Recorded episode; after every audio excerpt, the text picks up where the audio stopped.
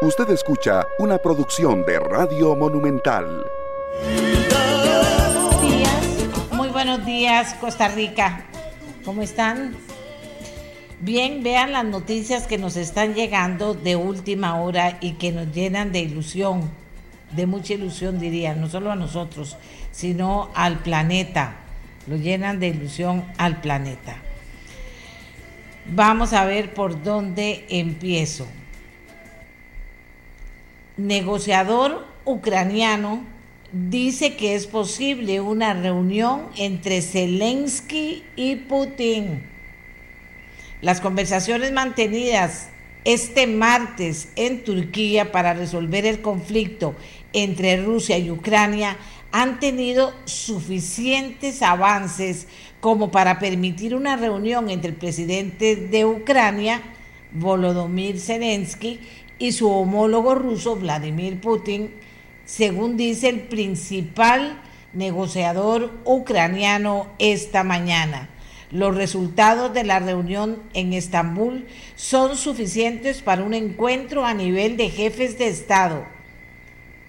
Como ustedes recordarán, desde que inició la ofensiva rusa el 24 de febrero, Moscú siempre ha rechazado esa propuesta de Kiev y Rusia, por su parte, reducirá de manera radical su actividad militar cerca de Kiev y, Chernigov en Ucrania, después de negociaciones significativas entre las delegaciones de ambos países en Estambul. Como las negociaciones sobre un acuerdo de neutralidad y el estatuto no nuclear de Ucrania entran en una dimensión práctica, se decidió para aumentar la confianza reducir de manera radical la actividad militar hacia Kiev y Chernigov, declaró el viceministro de Defensa ruso, Alexander Fomine, en Estambul.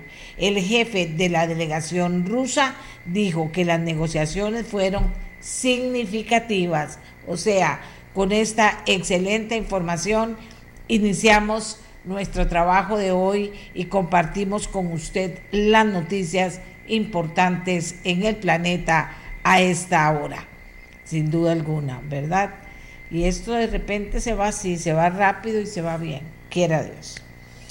Aquí en Costa Rica, tristemente, ayer el plenario debía comenzar la discusión por el fondo y eventual aprobación en segundo debate de algo que están esperando los costarricenses, proyecto de ley que busca limitar la reelección indefinida de alcaldes, vicealcaldes y otras autoridades municipales. La sesión no se pudo realizar por falta de quórum. Solo 37 diputados estaban presentes. Lo importante es que con uno más hubiera habido quórum. La bancada que más ausencias reportó fue la del Partido Liberación Nacional. ¿Quién te entiende, Liberación Nacional? ¿Quién te entiende? Es que hay cosas que si uno no lo puedo creer. No saben leer a la gente, no saben leer al pueblo. El pueblo no quiere esto de la reelección indefinida de alcaldes. No lo quiere, absolutamente no. Y no lo leen. Y entonces no llegan, no llegan sabiendo que eran los primeros que deberían estar ahí. No estamos en elecciones, liberación. Bueno. Cuestionan a ex jefa del Banco Mundial por inacción ante quejas contra Rodrigo Chávez. Nadie presentó evidencias, dice la señora en una publicación del diario estadounidense The Wall Street Journal. Y por otra parte dice, vamos a darle cuentas al Tribunal Supremo de Elecciones y se va a decir la verdad. ¿Quiénes dicen eso? Bueno, los productores del video sobre Salto al Vacío. ¿Sabe de qué video estamos hablando? Del tema del suicidio, del video, de que el tribunal pide cuentas y de que ellos dicen, vamos a darle cuentas al tribunal y vamos a decir la verdad. Por otra parte, también aquí en Costa Rica, la recaudación de los impuestos de renta y valor agregado IVA superó en el 2021 los niveles de antes de la pandemia. lo que contribuye a una mejoría en los ingresos públicos en general, según confirmó la Contraloría General de la República. En el caso del tributo de renta, el año pasado recaudó 2 billones con B de bueno, 2 billones de colones, luego de que en el 2020 la cifra había bajado a 1.6 billones de colones. Y vamos a ver cómo manejan toda esta plata. Aquí el tema es el control del gasto, eso es muy importante, el recorte del gasto, eso es muy importante. Cerrar y cerrar y cerrar y cerrar esos tubos sueltos que andan por ahí para comenzar esta historia. También cobrar los impuestos, ¿verdad? Eh, cambiar la historia de la ilusión y de la evasión en Costa Rica y comenzaríamos a recoger mucha plata, ya ve usted, para pagar que las deudas que tenemos que nos tienen ahogados. Esa es la verdad. Bueno, y en el mundo el presidente estadounidense Joe Biden pidió al Congreso que invierta casi 987 millones de dólares en Centroamérica y Haití en el 2023 para mantener el liderazgo en la zona. Vieron, Estados Unidos reaccionando, tal vez tarde, pero reaccionando. Este monto forma parte del plan de inversión de 4 mil millones durante cuatro años que tiene Biden para Centroamérica de donde proviene la mayoría de los inmigrantes y documentados que entran en Estados Unidos o se agolpan en su frontera con México con la esperanza de poder entrar a Estados Unidos.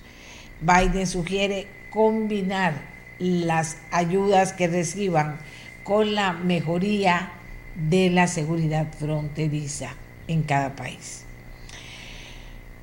Bueno, y estas cosas que siempre nos ponen tristes, una masacre en un recinto de peleas de gallos atribuida a enfrentamientos entre bandas del crimen organizado, dejó al menos 20 muertos en el estado mexicano de Michoacán.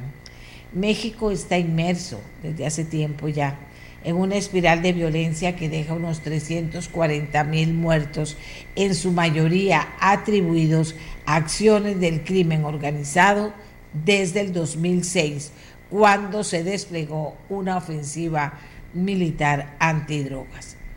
Bueno, y se presentó como un verdugo de los capos de los carteles de drogas en Honduras. ¿Quién? ¿Quién se presentó como un verdugo de los capos en, eh, de los capos de carteles de drogas en Honduras? Bueno, terminó en el mismo saco. Estamos hablando del expresidente Juan Orlando Hernández, un abogado derechista de 53 años que será extraditado a Estados Unidos para enfrentar cargos de narcotráfico. Otrora, o sea, antes aliado de Washington, que respaldó su reelección en el 2017 pese a cuestionamientos de fraude por parte de sus, de sus competidores, una fiscalía de Nueva York lo considera parte de un clan que traficó unas 500 toneladas de, cocaína desde el 2004 a su territorio. Vean qué barbaridad. Bueno, se va para Estados Unidos. Eh, qué horror, ¿verdad? Estas historias, cuando uno las revisa, y a qué horas pasaron esas cosas, que no se dan cuenta los pueblos, por qué los pueblos no tienen la sabiduría de participar y de cambiar las cosas que no están bien cuando no están bien. Y vean aquí la historia en que termina por el momento en Honduras. Los talibanes prohíben a las mujeres afganas viajar solas en avión. Es que esto, nada más una nota al margen, ¿verdad? Cómo son las cosas y cómo creen que van a cambiar las cosas los talibanes, estamos hablando de Afganistán, de las mujeres afganas que tienen prohibido viajar solas en avión. Confinada la mitad de la ciudad china de Shanghái por brote de COVID-19. Tenemos a esta altura del programa, en el inicio, un video que tiene que ver con las medidas que se están tomando en esta importante ciudad china con un importante también brote de COVID-19. Veamos.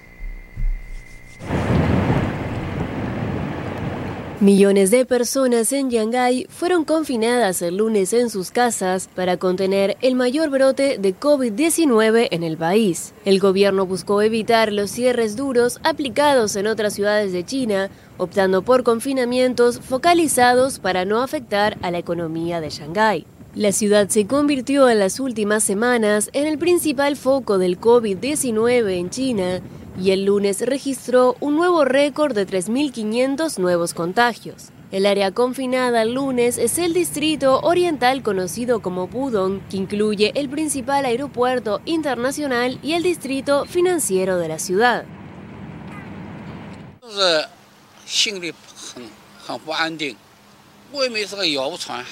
Me siento muy inseguro y escucho muchos rumores en el exterior como si nos faltara esto hoy y necesitamos apresurarnos para comprarlos. El precio de los bienes está aumentando y la gente está en pánico.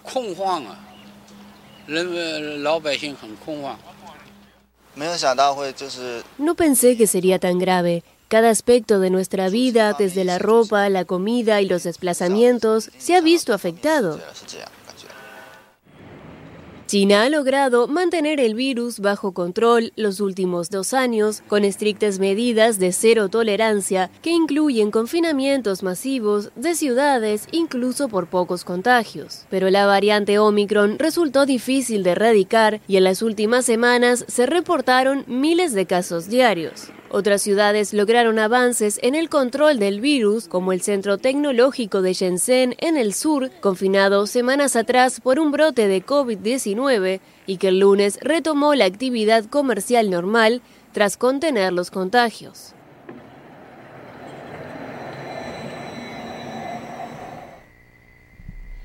El último estudio de temas políticos para la segunda ronda electoral a una semana de las elecciones, dice que Rodrigo Chávez sigue liderando la intención de voto. ¿De qué les estoy hablando? De este último estudio.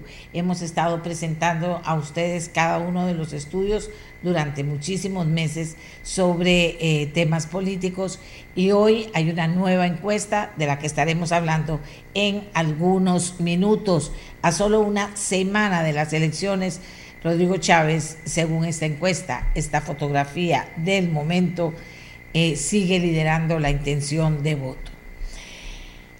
Bueno, y a las personas que están padeciendo los robos de sus cuentas por SIMPE, les tenemos la voz de un experto para que nos diga qué se puede hacer.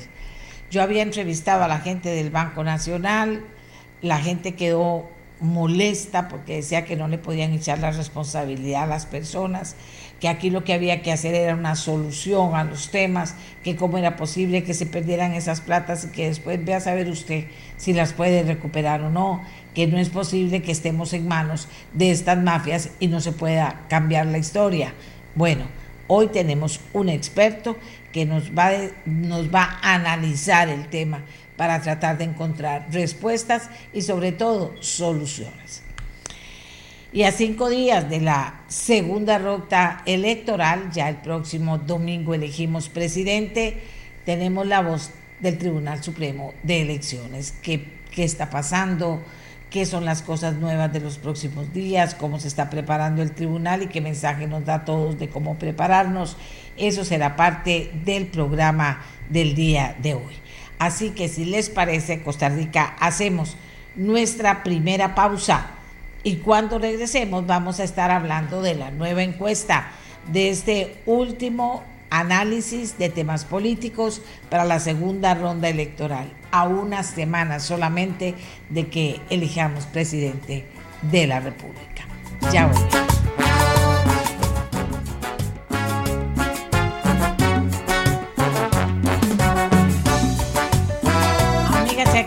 Y aquí tenemos ya el reporte de estudios sobre temas políticos elaborado a partir de investigación de campo realizado por Enfoques Investigaciones MP Limitada del 23 al 27 de marzo del 2022. Aquí lo tenemos ya indicadores de participación, abstención, segunda, segunda ronda electoral y más detalles de la fotografía que tomaron en este momento Enfoques Investigaciones MP.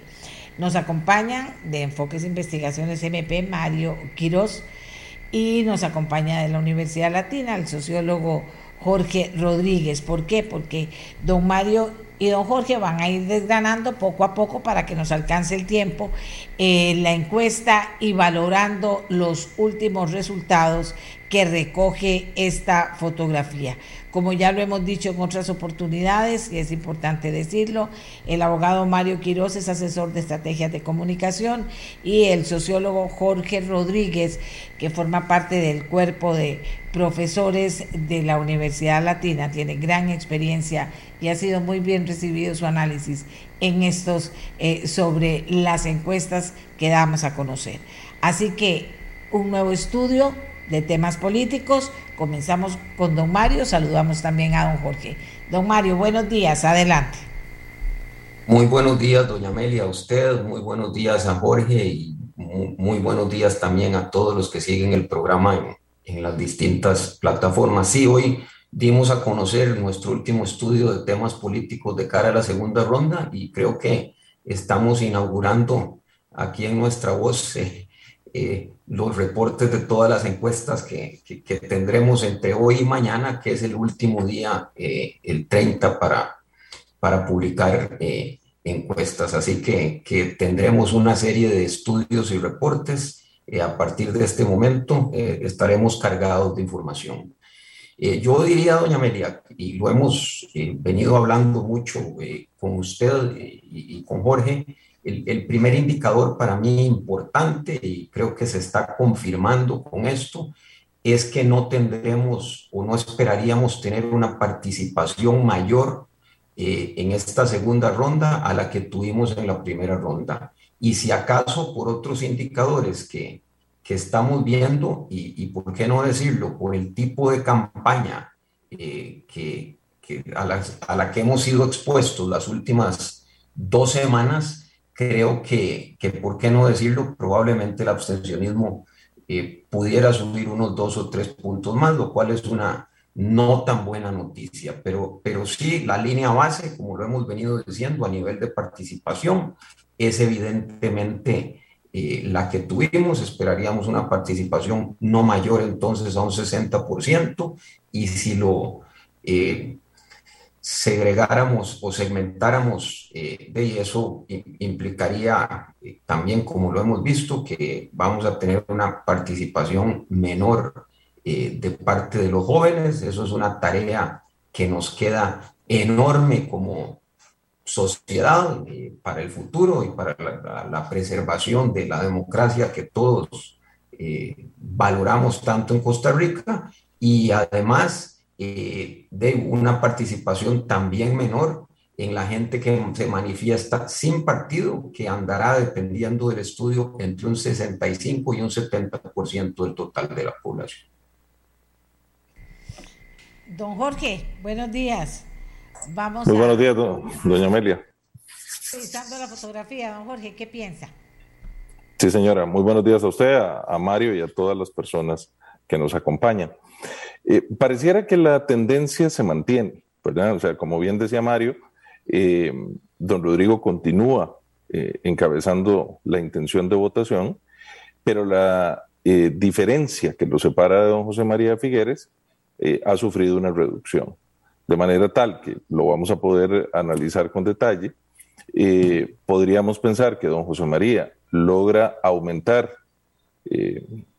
en una proporción cuyo detalle vamos a ver ahora, y don Rodrigo tiende a estabilizarse eh, en esta cifra, porque, eh, y Mario lo puede plantear mejor, de alguna manera pareciera que estamos regresando eh, a, las cifras, que me corrija Mario, de febrero, ¿verdad? Tanto en si la gente va a votar como en la distribución de esos, de esos votos. Pero lo, lo que pareciera importante en, en esta primera impresión es que podríamos esperar una votación de alrededor del 60%, eh, que se dividirá entre ambos candidatos y que probablemente las cifras eh, de las personas que se abstengan rondarán el 40%. Don Mario. Eh, sí, como bien señalaba Jorge, doña Amelia, a una semana de elecciones lo que hay que apuntarles a la tendencia. Y vemos que la tendencia marca una disminución de la diferencia que tenían los candidatos con respecto a la medición que habíamos hecho hace 15 días. ¿Qué había pasado hace 15 días? Bueno, estaba la coyuntura del viaje, del famoso viaje a República Dominicana y eso lo capturó la encuesta. Entonces, como bien señala Jorge, parecería que eh, pasada esa coyuntura, y, que eso tiene una explicación con dos candidatos eh, por los cuales no votó el 75% y con retos de imagen para fidelizar también eh, votantes, parecería que volvemos a estar dentro de los márgenes que tenían a finales de febrero. Ahora esa diferencia es de 11 puntos. Y así don Rodrigo Chávez sigue liderando la intención de voto con un 45%, pero eh, lo que hay que señalar aquí, y es, es, es, importante, es que son siete puntos menos de lo que marcó hace 15 días. Y por su lado, don José María marca un 34%, que son tres puntos más de los que marcaba hace 15 días.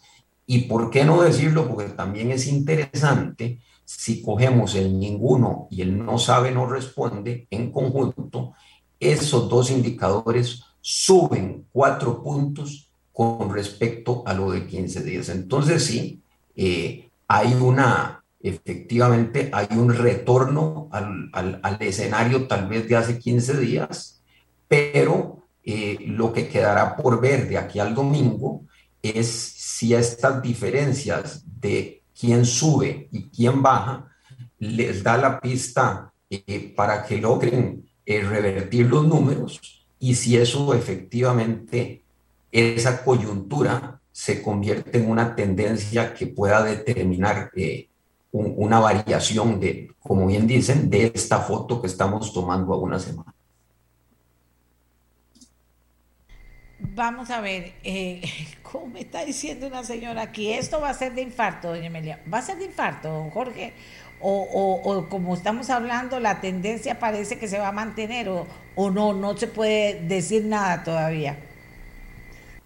En realidad, doña Amelia, hay, esta ha sido una, una campaña que en la, en la segunda fase pareciera empezó con una gran distancia, ¿verdad? Que eso probablemente se podría explicar eh, claro que lo vamos a verificar con los resultados del domingo, pero se podría explicar en esa euforia inicial después de las elecciones. O sea, un candidato que no figuraba, salvo en una encuesta, con posibilidad de disputar la segunda ronda y logra, comillas, colarse a esa segunda ronda. Entonces, por supuesto, eso genera una euforia enorme y hay una manifestación creciente de votos hacia don Rodrigo Chávez en el inicio de las mediciones. Si bien la diferencia a su favor se mantiene, hay una tendencia que va marcando eh, que se acorta esa diferencia.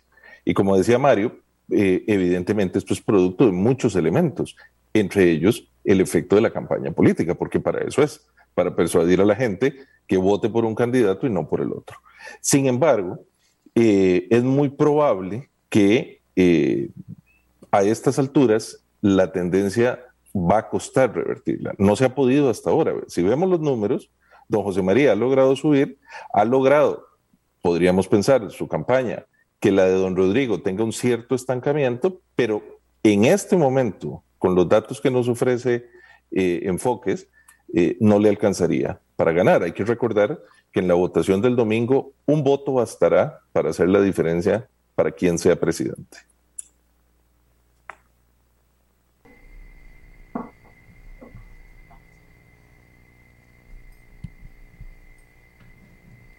Don Mario.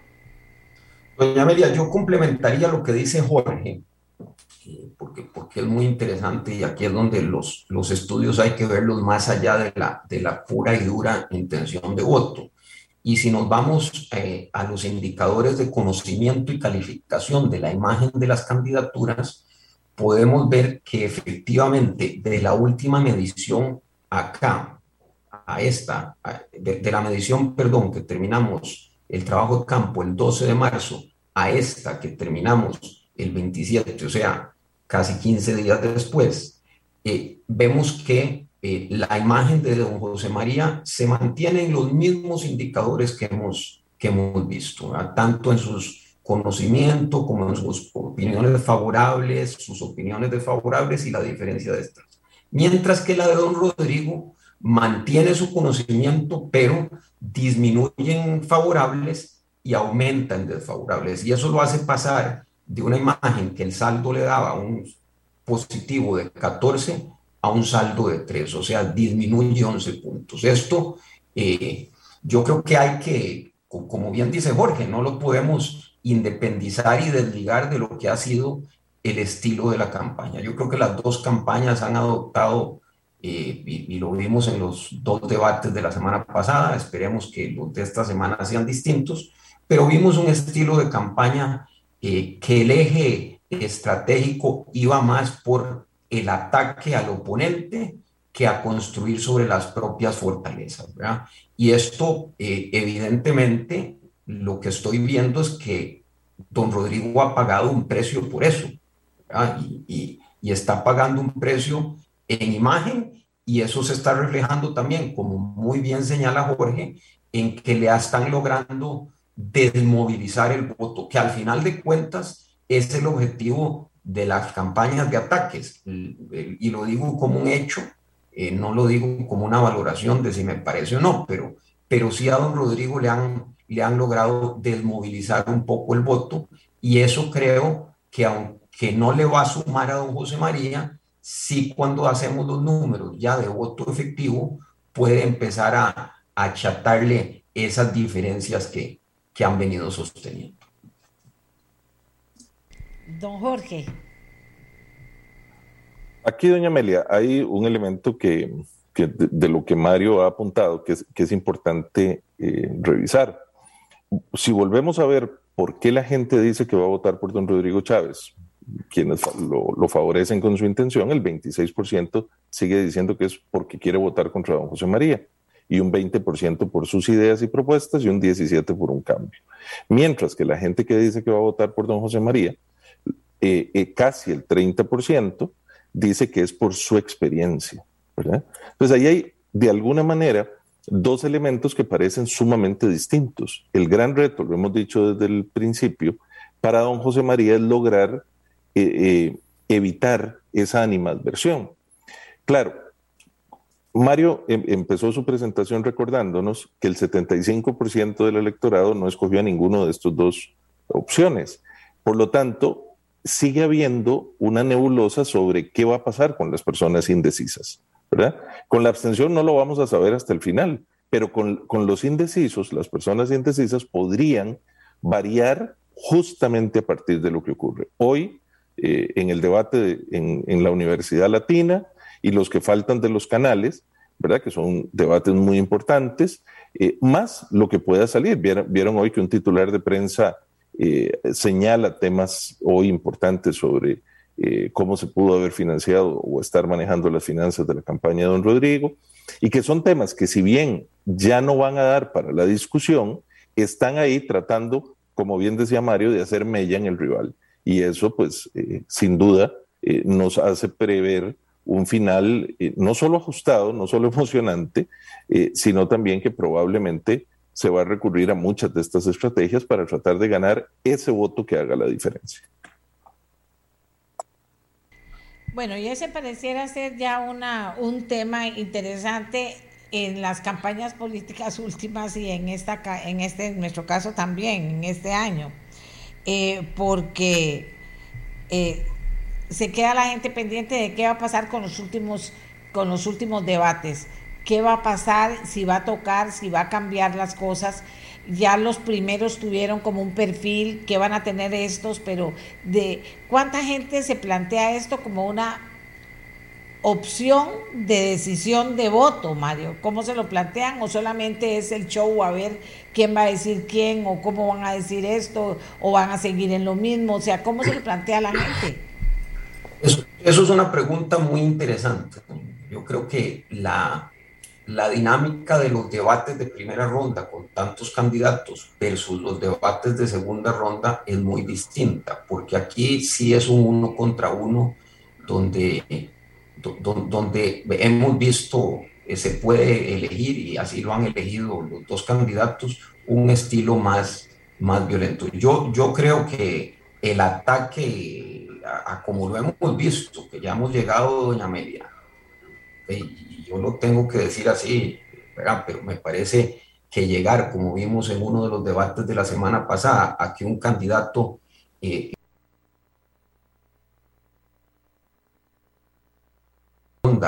eh, con las notas de la universidad, eh, ya estamos llegando a, una campaña eh, que, por ponerle algún calificativo, la tildaría de triste, ¿verdad? y ojalá esto se revierta, porque yo creo que la gente al final, doña María, lo que quiere es soluciones, y, eso no le soluciona el tema de empleo o el tema de costo de la vida a nadie. Y a pesar de que mucha gente sí dice que, que es por el show y todo, si, uno ve la evolución de muchísimos indicadores y muchísimas investigaciones, la gente cada vez se siente más divorciada de una política que no le resuelve. Lo que queremos es resoluciones. Usted, usted empezó el programa, ahora que la escuchaba, con un tema eh, eh muy cierto ayer sobre eh, la reelección de los alcaldes, que eso es algo que, que todo mundo, y especialmente en estos meses, debido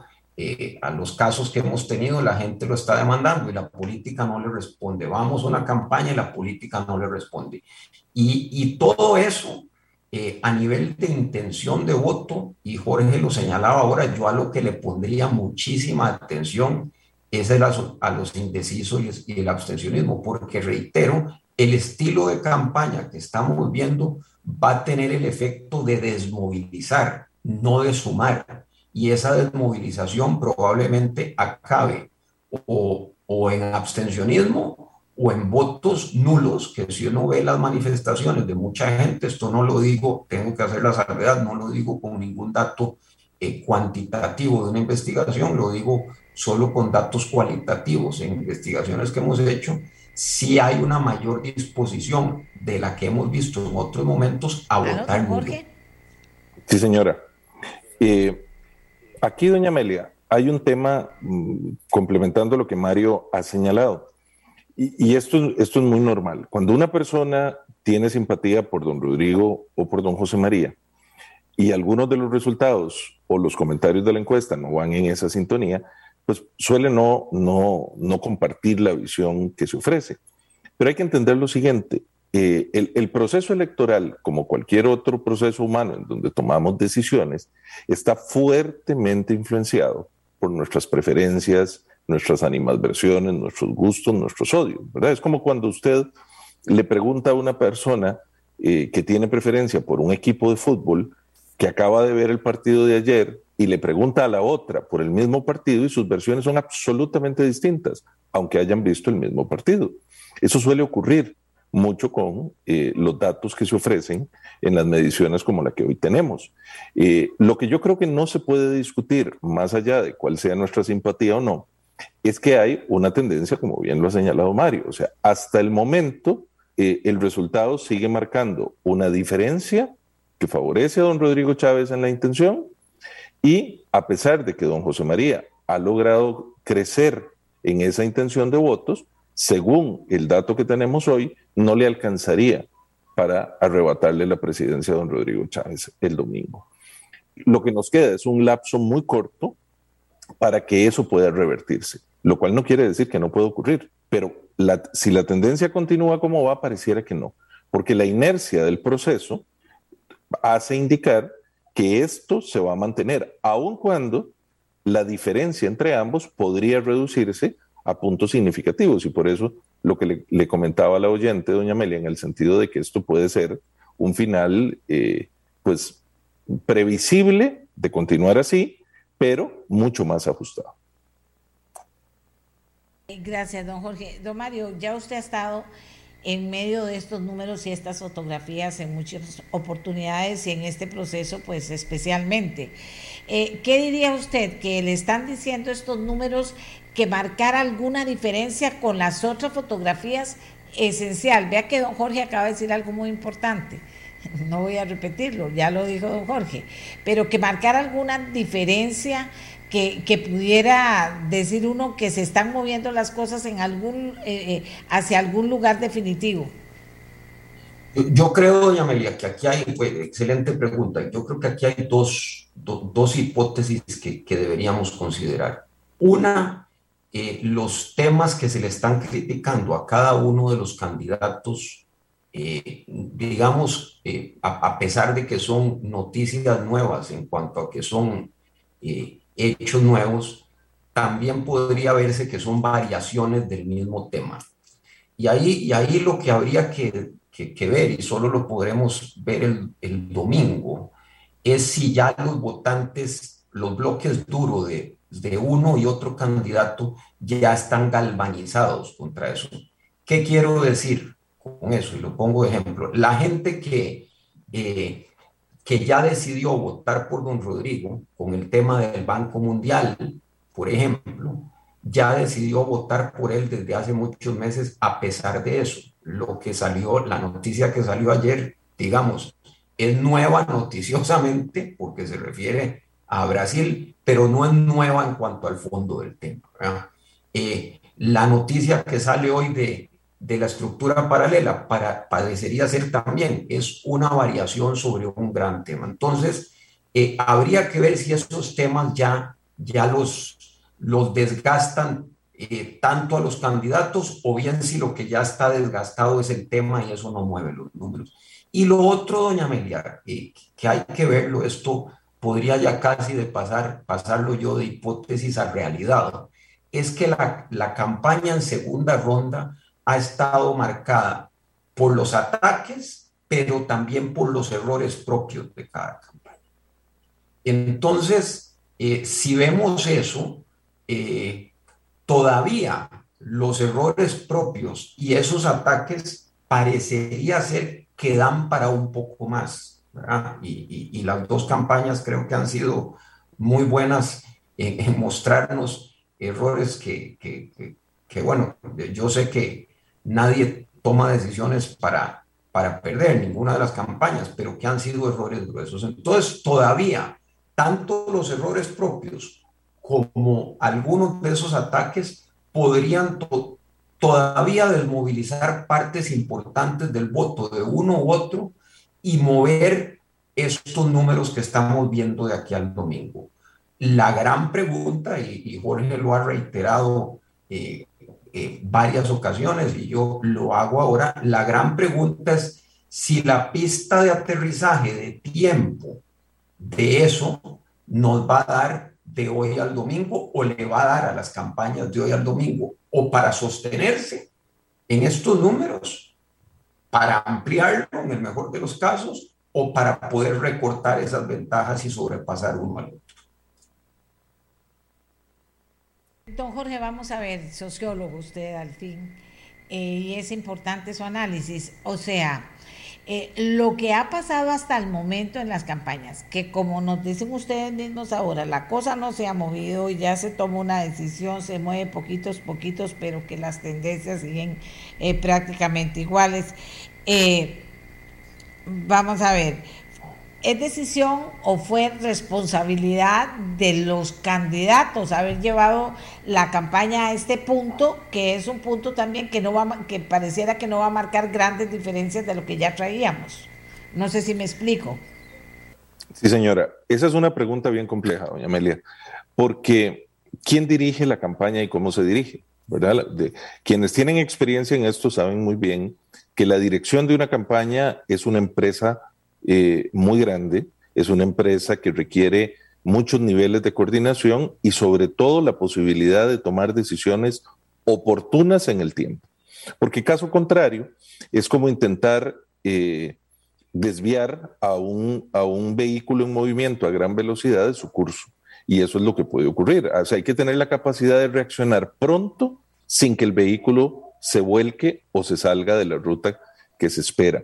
En ese sentido, es probable que los candidatos a título personal no puedan, conforme la campaña avanza, involucrarse tanto en el proceso de toma de decisiones, ¿verdad? Porque el, día a día implica un montón de cosas, ¿verdad? Pero eh, sí pareciera, como lo ha señalado Mario, que las campañas que intentaron estrategias diferentes eh, no han logrado variar significativamente el plano que tienen. Para don Rodrigo le favorecen los números y por lo tanto puede estar muy contento, para don José María no tanto y por lo tanto hay la preocupación de poderlo alcanzar. Si usted me lo permite, solo quisiera agregar algo a lo, a lo, que Mario decía y lo que el estudio aporta sobre la consolidación del voto. Hay un cuadro que a mí me parece muy significativo, ¿verdad? Cuando le preguntan a las personas eh, que ya mencionó uno u otro candidato, que definitivamente no va a cambiar su decisión de voto. El 89.5% que va a votar por, que dice que va a votar por don Rodrigo, está decidida y no va a cambiar. Y el 89% que va a votar por don José María dice que no va a cambiar. O sea, ahí sí hay un empate de verdad. Entonces, evidentemente, y esto Mario lo podrá explicar mucho mejor que yo, no se tratará de poderle, comillas, robar votos al otro, sino de las personas que aún no se deciden o que no lo manifiestan. Es ahí donde está la diferencia. Y, yo creo que eso es muy importante de consolidar. Y uno, esto con lo que usted planteaba sobre la, estrategia de campaña, es que de eso se trata una campaña. La, estrategia de campaña no es salir a decir cosas bonitas, que eso puede ser parte. Eh, la, estrategia de campaña es cómo tener una comunicación y una acción efectiva que logre convencer a las personas electoras de votar por el candidato A y no por el candidato B.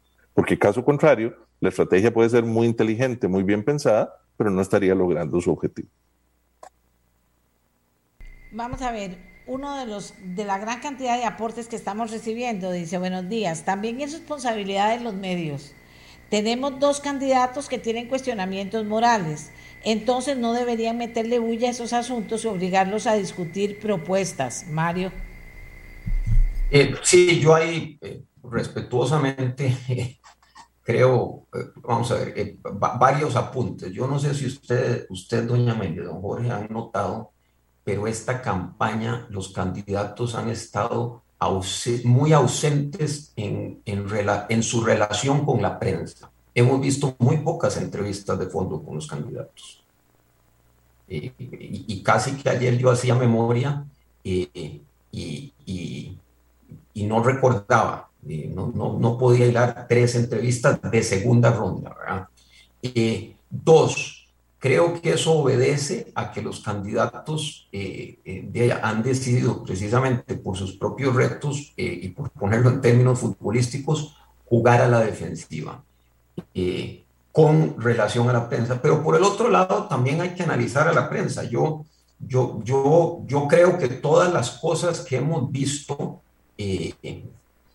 en estos últimos días, digámoslo así, son noticias y son un elemento noticioso eh, sobre el candidato. Me parece que sí tiene valor noticioso. Entonces yo ahí no necesariamente eh, me le voy a la prensa. Ahora, el uso que se hace de esos elementos noticiosos es lo que sí cae en responsabilidad de la campaña. Y con esto no quiero decir, obviamente, eh, así como hay abogados que, que, que son mejores que otros, igual habrá periodistas que, que, son mejores que otros, tienen estilos distintos, todo, y eso, y eso se vale, ¿verdad? Está en el consumidor de noticias y ahora por dicha se, se, se facilita eso, decidir qué, qué, qué consume eh, noticiosamente, ¿verdad? Pero yo, yo creo que, que la responsabilidad esencial, doña Amelia, no está en, necesariamente en la prensa, porque son elementos noticiosos, sino en el uso que las campañas le dan a esos elementos noticiosos, en que se quedan en eso, pero no van más allá. Espacios de, eh, para propuestas. Yo en, yo en los debates he visto que ha habido espacio para propuestas. En la dinámica del debate ha sido cada uno de los candidatos el que ha elegido ya en el debate, en lugar de presentar la propuesta, pivotear e irse eh, eh, e irse contra el, oponente, que, que casi que planteó una dinámica no de oponentes o de adversarios, sino de enemigos. Y ahí es donde yo veo el, el, el problema central. Muy interesante. Don Jorge, sí, porque aquí me dice un señor y tiene razón.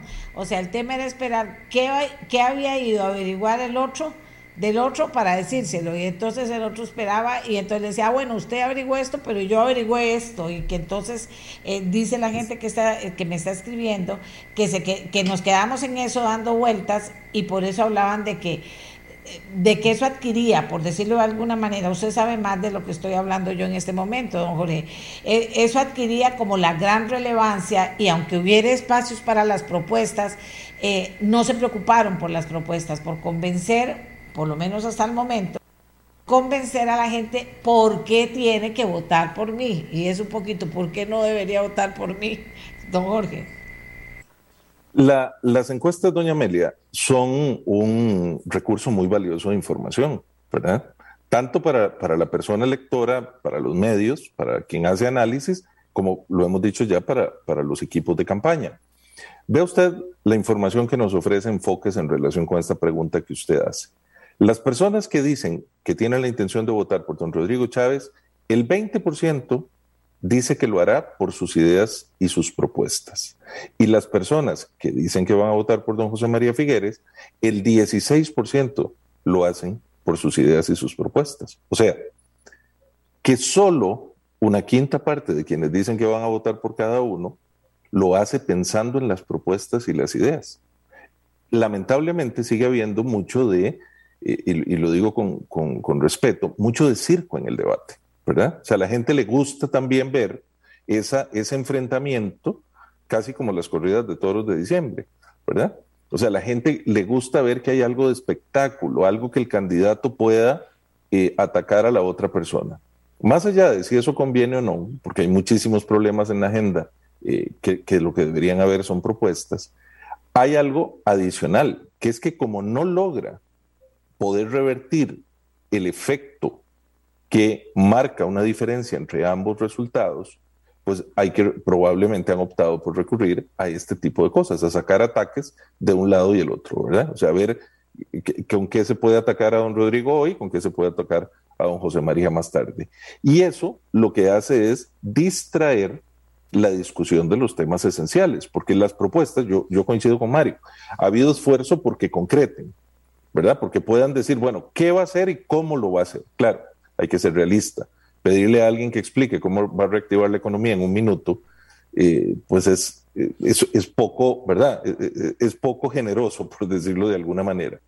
Pero en realidad es que también son problemas muy complejos. Y todas y todos sabemos algo que va más allá, pero que ahí se vuelve aburrido. Cuando una persona empieza a explicar ya en detalle los cambios, lo que quiere hacer, pierde sintonía, por decirlo de alguna forma. Entonces, el, mensaje debe ser muy corto, muy preciso y, lograr un efecto, lograr calarle a la gente un mensaje que de una u otra manera eh, los motive a seguir, los motive a tener esperanza, los motive a cambiar o los motive a mantenerse dentro de esta idea. Ahora bien, como en esta campaña han girado temas en torno a la prensa, don Rodrigo hizo aseveraciones fuertes, calificó a algunos sectores de la prensa de prensa canalla, ¿verdad? Se le pidieron explicaciones y él ha mantenido esa posición. Lo que me parece interesante sociológicamente es que hay un sector importante que yo no, no podría medir, ¿verdad? Creo que eso no está, que Mario por favor me corrija, de personas que acuerpan esa idea. Entonces yo creo que eso obliga a una revisión, ¿verdad? Porque eh, aquí, eh, volvemos al, al teorema de Thomas, las cosas reales o no resultan reales en sus consecuencias. Si la gente lo cree así, ¿verdad? Es importante revisar por qué. ¿Por qué la gente cree que la prensa podría no actuar con apego a criterios de independencia y objetividad, sino sirviendo a una causa determinada que, por supuesto, la persona que cree así le parece que no es la suya?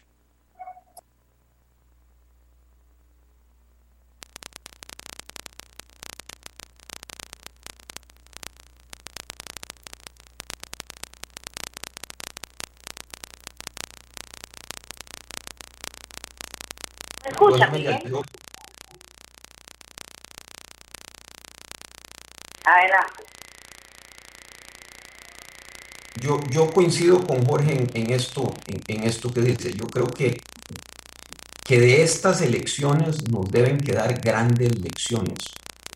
una de esas es esto, porque sí, sí a investigación cualitativa, eh, de investigación cuantitativa, deberíamos pasar a una investigación cualitativa de ver, porque hay algún sector de la prensa que, que sí, eh, cuando don Rodrigo dice, algún sector de la población, perdón, que cuando don Rodrigo hace unas manifestaciones de ese tipo, siente que así es. Eh, y eso, eh, cuando lo vamos juntando con otros indicadores, que señalo de nuevo, abstencionismo, el tipo de campaña que se necesita entonces para ganar en Costa Rica, y que usted ha resumido muy bien, yo no lo había visto así, pero le voy a robar la frase, no es no es que voten por mí, es convencerlos de que no voten por el otro, ¿verdad? Eh, eh, y, así, y, así se ha manejado, más esto de la prensa, deberían darnos luces amarillas sobre algo que es más grande que las elecciones, que es la democracia, porque no olvidemos que política, elecciones y democracia no son sinónimos. Y, eso, y eso tenemos que, que, cuidarlo. Y a veces parece, yo en algunos momentos me he sentido en esta campaña, doña Amelia, que por ganar la elección hay gente que está dispuesta a llevarse la democracia en vano. Y, y, eso, y eso sí es algo que tenemos que prestarle muchísima atención. Don Jorge. En ese sentido, doña Amelia, es importante considerar también que, eh, lógicamente, y lo hemos planteado desde el inicio, los seres humanos nos vemos movidos por criterios racionales, ¿verdad? O sea, porque lo que nos parece mejor, lo que nos parece más oportuno, pero también por emociones, ¿verdad? Vea usted cómo eh, hay, hay algunos temas que surgen, como el del video, Luego viene el partido de la selección y es como si el tema nunca hubiera existido. Lógicamente, el, partido de la selección y el triunfo resulta un tema muy grande que es capaz de unir a quienes tienen visiones distintas en otros campos como el político, ¿verdad? Ahí la gente se abrazó eh, sin acordarse del COVID y sin acordarse si el que estaba a la par iba con mi candidato o con el otro. Pero pasado eso, volvemos al escenario, por lo menos hasta mañana, de que eh, hay una fuerte disputa entre estas dos propuestas. La gente que considera a don José María Figueres como todo lo malo y la gente que considera a don Rodrigo Chávez como todo lo malo. Evidentemente, y es muy probable que ninguno de los dos represente eh, eh, esa propuesta. Aquí es un tema mucho más complejo. El manejo de la política y de lo público es muchísimo más complejo. No se trata simplemente de restringirlo a la cuestión personal de cada uno, sino a cómo esas propuestas han logrado calar en la intención de voto de las personas. Y es que ese es el tema. Si consideramos la inversión en comunicación, en recursos, ¿verdad? Mayor menor, lo que nos demuestra es que si el objetivo de una campaña electoral es que la persona que es candidata se convierta en presidente, bueno, solo hay un resultado posible. Usted o gana o pierde. Para, para este proceso no hay segundo mejor lugar, porque solo hay un presidente de la República. Por lo tanto, la campaña debe de alguna manera entender ese proceso, ¿verdad? Y, debe poder organizarlo. Lo dijimos antes, hay temas que ya la gente no los consume. Mario planteaba el ejemplo de ayer y el ejemplo de hoy. Son noticias nuevas en lo periodístico, pero ya la gente pasa la página y continúa. ¿Por qué? Porque lo dijimos, el 89% de cada eh, grupo que apoya al candidato no va a cambiar su decisión de votar. Entonces, si todo lo que se ha dicho no ha logrado cambiar a los otros, ¿cómo, hacemos, cómo hace cada campaña para eh, persuadir, en el caso de don Rodrigo, mantener la diferencia que le permita quedar arriba el domingo, o en el caso de don José María, alcanzar los votos que le faltan para llegar a donde está don Rodrigo y poderlo superar? Vamos a ver, don Mario, nos quedan algunos minutos. Es más, yo quiero como tocar ese tema ya en los próximos programas antes de las, de las elecciones y yo creo que todavía más después de las elecciones del domingo. Y es bueno que hay un gran abstencionismo, pero ¿por qué es y también me tiene que cerrar don Jorge, que es el sociólogo, que finalmente la gente, eh, en vez de tratar de dar un paso adelante en, tener otros temas, porque el tema de la democracia, el tema de cómo, de, cómo ser mejor demócrata en un país y por qué, por qué estamos comprometidos con la democracia, qué es la democracia, todos esos temas eh, eh, y lo que involucran, dejan de tener importancia cuando se trata de de la cochinadilla o de cosas que podrían generar eh, todavía más expectativa de cosas que, dice uno, bueno, claro, mira, voy a decirlo como me lo están diciendo las personas tienen razón, claro, mira, de ahí, pero entonces veo para un lado y es esto, y veo para el otro y es esto, y mañana ya me da miedo verlo para que no sea más esto que esto. ¿Por qué bajamos el nivel en Costa Rica? ¿Qué, es lo que pasa que no, que no podemos dar un paso adelante si, si sobre todo, considero yo, ahora tenemos unas generaciones muy críticas y muy formadas como para aportar en otro nivel? Es más, digo yo, ni siquiera quieren aportar en ese nivel. ¿Cómo lo ven ustedes? Eh, yo, yo creo, doña Amelia, creo que Jorge tiene mucha mayor propiedad para referirse a este tema. Entonces voy a dar mis, mis cinco céntimos eh, de opinión. Eh, yo creo que este es un proceso que no es de esta elección, es un, es un proceso que llevamos ya muchísimas eh, elecciones eh, encima, no le hemos prestado atención y usted ha venido señalando, no, no, en este programa, también en muchos programas y con diversos temas, algo que para mí es el síntoma más evidente. Pasan las elecciones y nos olvidamos de voy a, si me permiten el juego de palabras, las lecciones de las elecciones, ¿verdad? Eh, los partidos vuelven a su misma dinámica, al juego corto, pero hace rato, hace mucho rato, eh, en este país no vemos más allá del próximo mes eh, políticamente y de la próxima elección de directorio legislativo, de las próximas elecciones municipales, de la siguiente elección de directorio legislativo eh, y nos metemos en una dinámica en que los partidos ya no son, doña María, lo que eran antes. Eh, hay barreras de entrada a los partidos eh, para que la gente de que de verdad quiere participar en política pueda hacerlo. por el otro lado, hay enormes retos. La gente, por ejemplo, me dice, ah, es que los 25 partidos que, que, quieren llegar a la presidencia. La verdad es que los 25 partidos de esos, si acaso habían 6, 7 o 8, lo más, que querían llegar a la presidencia. El resto lo que, se querían era pegar la lotería de la deuda, de la deuda política.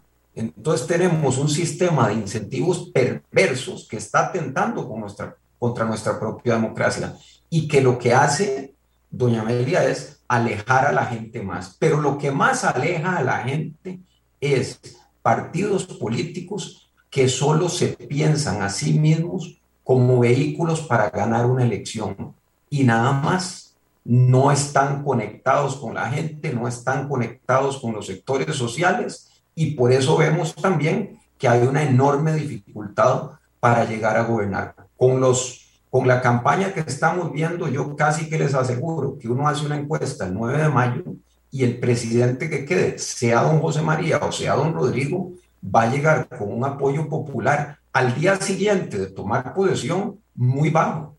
Y eso le va a costar eh, mucho reconstruirlo, especialmente, reitero, con el tipo de campaña que estamos viendo.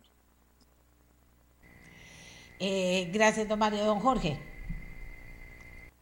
Muchas gracias, doña Amelia. Eh, justamente en, esto último que Mario señala, el tema de restablecer la confianza ciudadana en quien sea, hay que recordar que la persona que resulte electo va a ser presidente de todas y todos, ¿verdad? Por cuatro años. Y que las decisiones que tome nos van a afectar a todas y todos. Ya ahí no cuenta si usted votó por él o votó por el otro o no votó, ¿verdad?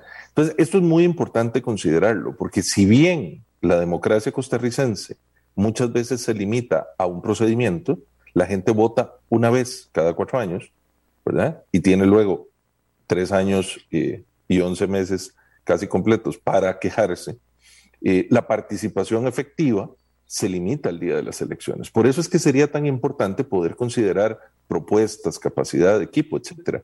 Eh, me parece interesante. Yo creo que hay esfuerzos, usted lo ha hecho, doña Amelia, y otros medios también, por presentar esas ideas, por presentar a los candidatos, ¿verdad? Por conversar con ellos, por escuchar qué tienen que decir, más allá de los cuestionamientos, pues que necesariamente se hacen en una democracia. O sea, eh, una de las cosas de alguien que participa en política es que sabe que le guste o no, le van a hacer preguntas incómodas muchas veces. Eh, aquí el tema es en qué medida esas respuestas satisfacen nuestras preocupaciones, satisfacen la mayoría de las necesidades de las personas. Creo yo, y aquí me atengo a la mejor opinión de Mario, no existe el candidato perfecto, ni en esta ni en ninguna elección. Cada candidato o cada candidata tiene fortalezas y tiene debilidades. El asunto es cómo lograr balancear de manera tal que las fortalezas sean el punto que permita convencer a la gente para confiarle a esa persona el manejo de la nación. Y eso es muy importante, porque no es que los que no voten van a decir, ah, bueno, perfecto, entonces a mí no me aplican eh, las decisiones del presidente. No, las decisiones serán para todas y todos y deben ser pensando en el bien común. Bien, don Mario, tenemos que cerrar, se nos acabó el tiempo. Eh, tenemos que cerrar y abrir, como dice uno, porque esto eh, eh, hay muchas discusiones que quedan pendientes después de esta campaña electoral que ojalá que las logremos tomar y se conviertan en conversaciones constructivas para mejorar la calidad, la calidad de, la calidad del país, la calidad de la política y, la calidad de, de, cada uno de nosotros como votante. Pero en fin, don Mario, cerramos a ver si se nos quedó algo o hay algo muy importante dentro de los números que se nos quedó perdido por ahí. Adelante. No, doña Amelia, yo creo que hemos cubierto todo. Yo creo que lo más importante, agradecerle a usted el, espacio eh, para la presentación de todos estos eh, estudios, que es una serie de estudios que, que hicimos desde primera ronda. Eh, y, nos queda muchísimo que, que, investigar post elecciones y, que estoy seguro que, comentaremos, que estaremos comentando con usted y con Jorge eh, pasado el, el, próximo domingo. Pero de, nuevo agradecerle y nada más invitar a la gente que vote y que vote por el candidato que mejor crea que, que lo representa. Hay dos y la política en segunda ronda en estos momentos es un menú, entonces que vota por el candidato que, que, que ellos crean que mejor lo representa. Bueno, yo agradecerles en esta, todavía no terminamos con ellos, tenemos mucho más que conversar tanto con don Jorge y con don Mario, eh, que a la luz de la experiencia que tienen ellos en números, en comportamiento social, en política, podamos eh, ir de la mano analizando las cosas que van a pasar aquí en nuestro país en ese tema. Mientras tanto, de aquí al domingo, en que nos volveremos a ver en algún momento y si no el próximo lunes estaremos de nuevo con ellos para, eh, bueno, para hacer el balance final de esta etapa, que repito, yo creo que no debería terminar ya el, con la elección el próximo domingo, que debería, deberían abrirse puertas de reflexión para que podamos ir mejorando eh, eh, la calidad nuestra como políticos y la de los políticos como políticos también, porque eh, porque la política es una herramienta maravillosa si se usa muy bien y se puede convertir en dispararse en el pie si se usa muy mal.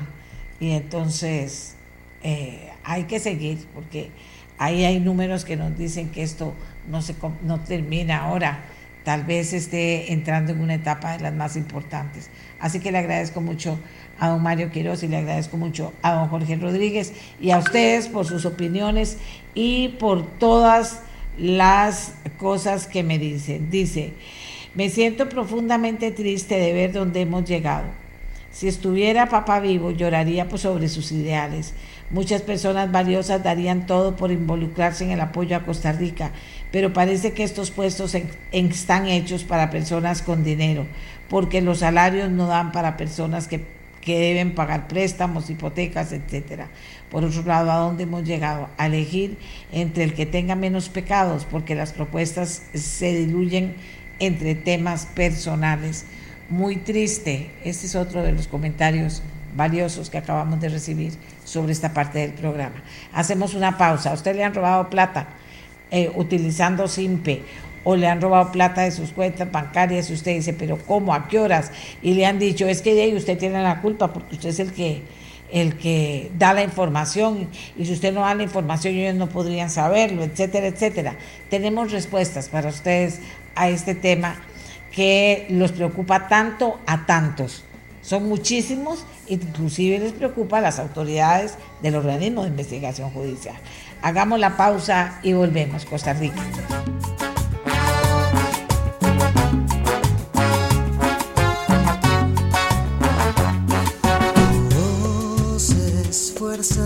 A ver, ¿cuántas personas me han escrito, me han dicho de todos los colores, tamaños, verdad? Y dice uno, pero ¿cómo es posible que de verdad no prestemos atención a ciertas cosas o que nos quedemos con que es culpa nuestra y nos van a seguir robando la plata que tenemos en el banco?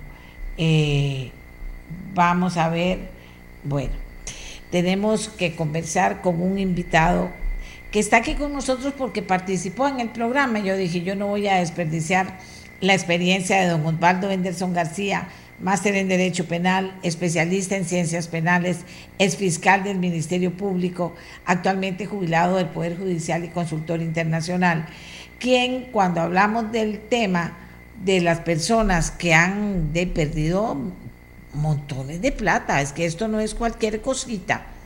Eh, eh, esto no es cualquier cosa. Estamos hablando de muchísimo dinero y del daño que le causan a muchísima gente. Y nosotros tenemos a muchos de ustedes que nos han escrito de mil maneras para hablarnos de esto precisamente. Aquí voy a leer algunos. Esta semana me sacaron dinero sin autorización de mi cuenta. No fui a poner la denuncia, sin duda. Fui a poner la denuncia sin, sin decir aún nada, la persona del OIJ me dice, ¿es en tal banco? Sí. ¿Por medio de SIMPE? Sí. Pase. ¿El banco no lo alertó? No. El señor detrás mío venía por lo mismo, dice esta persona. Dice otra persona. A mí también me sucedió el día de ayer. Siento que deberían dar Siento que deberían dar la cara y hacerse responsables por la seguridad tan baja que tienen en el banco. Ya son muchas personas que les ha estado pasando. coincidencia, no creo, dice. Únicamente desaparece. Uno no recibe llamadas, correos, mensajes, nada. Solo ingresa al APP y ya sale el rebajo de SIMPE. Y así son las cosas que nos dicen. Entonces, eh, yo le, pido a don Osvaldo que nos trate de dar una respuesta que no signifique es que usted tiene la culpa porque usted, pero que yo no he dado el número, que no, no, no, no, usted tiene la culpa porque usted es el responsable de su, de su plata y de su cuenta. Yo pienso, cuando yo tengo mi plata guardada debajo del colchón o en la cartera, pues yo soy responsable, pero si la pongo en un banco, ¿por qué voy a ser yo la responsable si ni siquiera me pueden decir como dice este señor, únicamente desaparece. Uno no recibe ni llamadas, ni correos, ni mensajes de nada. Solo ingresa al APP y ya sale el rebajo de SIMPE. Y entonces vamos a, a preguntarle a don Osvaldo para que haya una voz constructiva de un penalista, de alguien que sabe de qué está hablando, sobre qué podemos hacer para cambiar esta historia, que ya tiene muchísimos años, don Osvaldo, y que, y que pone a las personas en una situación tan, o sea, tan débil frente a la respuesta es que usted fue el que dio, o usted fue el que hizo, usted fue el que dijo, y resulta que la gente dice, pero ¿a qué horas? No me di cuenta. Don Osvaldo, buenos días, gracias por estar con nosotros. Muy buenos días, doña Amelia, y, para todos sus radioescuchas, muy buen día. Eh, don Osvaldo, de verdad que ser eh, uno es muy ingenuo, muy ignorante o como le quieran llamar, cuando uno dice, yo soy responsable de mi plata si la tengo en mi cartera o si la tengo en el colchón, pero no soy responsable si la tengo en el banco y de repente sin haber hecho nada se me pierde la plata del banco y se desaparece. Claro, eh, doña Amelia, es, es tal vez para, para eh, tratar de, de dar un mensaje un poquito más claro. Los delitos contra la propiedad en general, eh, se dividen en tres, digamos, grandes grupos, nos explicaban en la universidad y nos decían el robo, el hurto y la estafa son como las tres manifestaciones más mayores de, los delitos contra la propiedad y se diferencian simplemente en que la, el hurto, el, sujeto activo, el imputado se apodera del bien sin que se percate o sin que haya violencia o fuerza. Eh, en el robo sí hay fuerza o violencia. Y en la estafa, a diferencia de los demás, lo que hay es un engaño que induce error a una persona y esta persona bajo ese error toma una disposición patrimonial, o sea, dispone de su patrimonio. La diferencia grande es que en la estafa la víctima entrega el dinero o entrega el bien, contrario a los otros que, que en el cual es despojado. Y eso le causa un perjuicio patrimonial. Y por eso yo, en criterio eh, personal y que sé que es una opinión muy reducida, pero, pero que es bueno que se tenga, es que para mí en esos casos no hay un engaño al cliente del banco, hay un engaño al banco. En realidad la acción engañosa de los imputados es ingresar al sistema bancario, al que tienen puesto para mayor comodidad del usuario, lo que sea, pero que también les e-, evita a ellos gastos en cajeros, en locales, etcétera, e ingresan al banco diciéndole yo soy X persona cuando no son. Y a partir de esa X persona hay una disposición patrimonial que se puede tomar y que se pasa eh, el dinero hacia otros bancos o se hacen esas transferencias simple, causando un perjuicio patrimonial. Pero ¿por qué si, la, si el cliente no es el engañado, sino el sistema de la entidad financiera, ¿por qué el perjuicio patrimonial va a ser para el cliente? Es lo que siempre me he cuestionado. Eso sería como que yo vaya a una agencia de alguna entidad financiera, haga un depósito de, de, un millón de colones, por ejemplo, y ahí salgo de la agencia a los 50 metros que voy caminando, ingresan unos asaltantes, roban la agencia y entonces que el banco me llame y me diga, mira, el millón de colones que vos depositaste se lo llevaron, entonces sos víctima de, del robo. Eh, esto no sé por qué no se ha visto así. El artículo 216 del, del Código Penal ha sido ampliamente desarrollado no solo por la doctrina nacional, que el doctor Francisco Castillo hizo una obra genial sobre eso y que creo que, que los que hemos estado en, en, en el sistema penal eh, hemos reproducido sus conocimientos y la jurisprudencia nacional eh, ha cogido como valederos todos esos criterios. Y esos criterios que se establecen doctrinaria y jurisprudencialmente hablan de esa conexión que debe haber entre la acción engañosa el error del sujeto pasivo, la disposición patrimonial bajo ese error que tiene que ver con conexión y luego el perjuicio patrimonial. Y entonces aquí hay un quebranto de la estructura de la estafa, eh, que en ese quebranto no hay una relación directa entre el cliente y la disposición patrimonial y el sistema judicial lo está tomando como si fuera eh, una, una conexión. Eso cuando, cuando se refiere, digamos, si se piensa que estamos ante un delito de estafa del artículo 216, porque si uno piensa que ya no es esa estafa, sino que estamos hablando de la estafa informática, pues menos en esas condiciones eh, podría hablarse de que la víctima es el cliente, porque ahí habla de cómo el imputado eh, violenta las barreras informáticas de protección al, al, sistema. Entonces, ahí sí que definitivamente el cliente quedaría totalmente aparte de esto. Sin embargo, insisto, la práctica ha sido que cuando usted va y reclama a la entidad financiera, ellos le dicen, eh, vaya a poner la, denuncia del OIJ o vaya a poner la denuncia de la fiscalía. En cualquiera de los dos casos le están diciendo, vaya y asuma el rol de víctima en un proceso que quizá en el cual no debería ser la víctima, sino debería tratarse como de decirle al banco, ya, tengo menos cuenta de la que usted me está custodiando. Y yo quiero que me la reponga. Ahora, si usted cree que yo participé en una estafa o algo así, vaya usted, entidad financiera, y ponga la denuncia en el banco. Aquí me dicen muchas cosas. Buen día. Excelente tema. Viera que he llegado a pensar que estas estafas podrían salir desde adentro. Parece raro promover una aplicación asegurando seguridad, valga la redundancia. Es extraño poder hacer la estafa sin contar con los datos del estafado o cliente, porque aquí siempre generalmente lo que nos dicen es que yo tuve la culpa y tal vez no me di cuenta, o tal vez no sé, o tal vez me equivoqué, pero yo tuve la culpa. Pero es que en esto el simple no es tan fácil como que yo tuve la culpa o no la tuve. Alguien tiene que, que tener control de esto o hay un descontrol que después me echan las culpas a mí, dice esta persona. Eh, dice, ayer me llamaron y se presentan como ejecutivo de monitoreo en convenio con, ah, bueno, obviamente falso, pero lamentablemente hay gente que cae en estos engaños dice, vamos a ver, yo tengo un poquito de plata en tal banco, ya tengo miedo que me lo roben. No serán, no será algo que está pasando en el banco.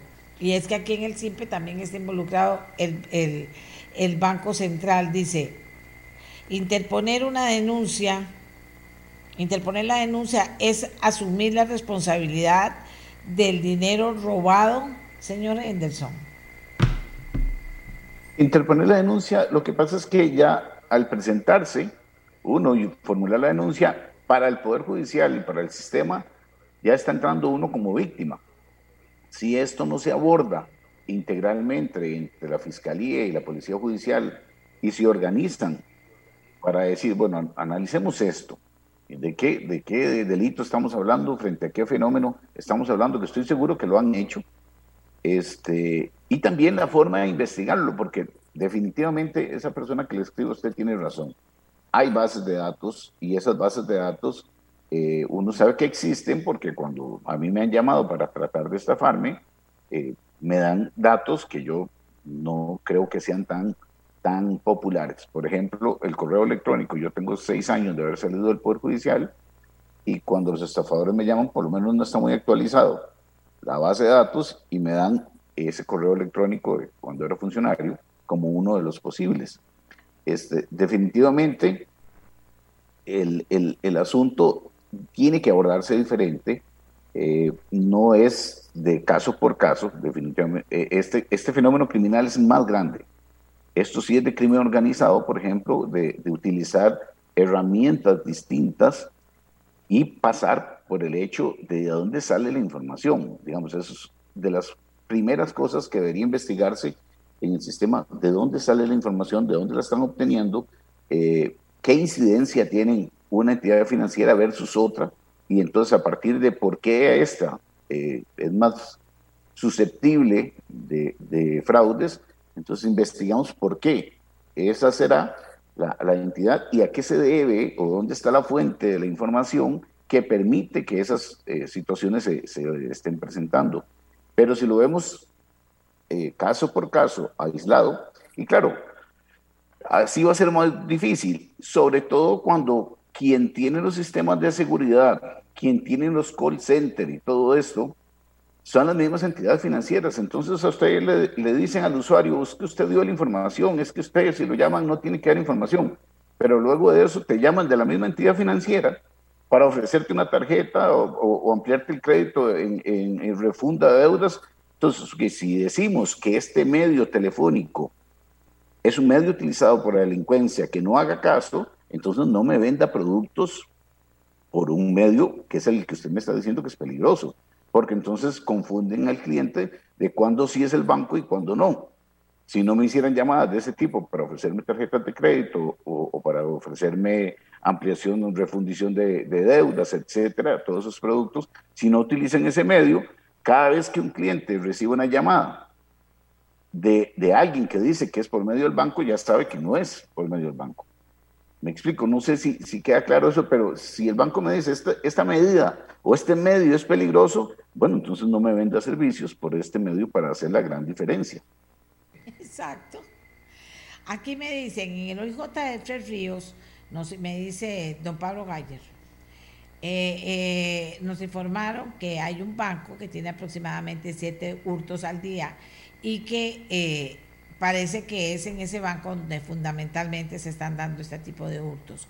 ¿Es un problema interno o de falta de seguridad del sistema? El problema grave es que el banco no asume la responsabilidad ni comunican que están haciendo una investigación ni mejoran el sistema de seguridad y como banco es su obligación la seguridad del dinero de sus clientes. Por otro lado, la, su jefe ni se preocupa del tema. Me parece válida este aporte, señor Henderson. Sí, claro, este, y sobre todo, doña Amelia, porque es, es, muy, muy sencillo de entender. Cuando a mí me están afectando el patrimonio, este, yo no me preocupo por mejorar los, los, los, sistemas, pero cuando yo soy el afectado, téngalo por seguro que van a mejorar los sistemas, que se va a hacer más restrictivo. El asunto es que si, que si la entidad financiera eh, está brindando un servicio más fácil de accesar, este, más sencillo, es porque ellos tienen beneficios con cada una de las transacciones que nosotros hacemos como clientes. Eh, pero si todo ese perjuicio económico eh, se hubiera visto desde un inicio o se, o se vea el día, el día que sea como un perjuicio económico para la entidad financiera, yo estoy seguro que cambiarían. El asunto eh, aquí no es de, seguir haciendo las cosas igual que siempre. eso es parte de la experiencia que tuvimos en un tiempo en, una oficina cuando se creó la oficina de crimen organizado empezamos a hacer las cosas diferentes y lo que le decíamos nosotros a los, a los colaboradores que, que, estaban en ese, en ese viaje de iniciar una doctrina nueva de trabajo es, ¿por qué usted hace esto así? Y la respuesta muy normal era, porque así se hace, así me lo enseñaron. Hay que hacer cosas diferentes, hay que hacer las cosas diferentes porque si no el resultado va a ser siempre el mismo. Y hay que visualizar por qué estamos nosotros automáticamente viendo a los clientes de un banco como si fueran las víctimas y por qué el perjuicio económico lo van a asumir ellos si la tienen el dinero o sus valores en custodia de una entidad financiera dedicada a eso. Eh, vamos a ver, señor Henderson, o sea, no es tan fácil como decirle a la gente es que usted tiene la culpa, es que usted seguro dio el número, es que usted hizo esto lo otro, o sea, eso no es una explicación de recibo Sí es una explicación del recibo, señor Henderson.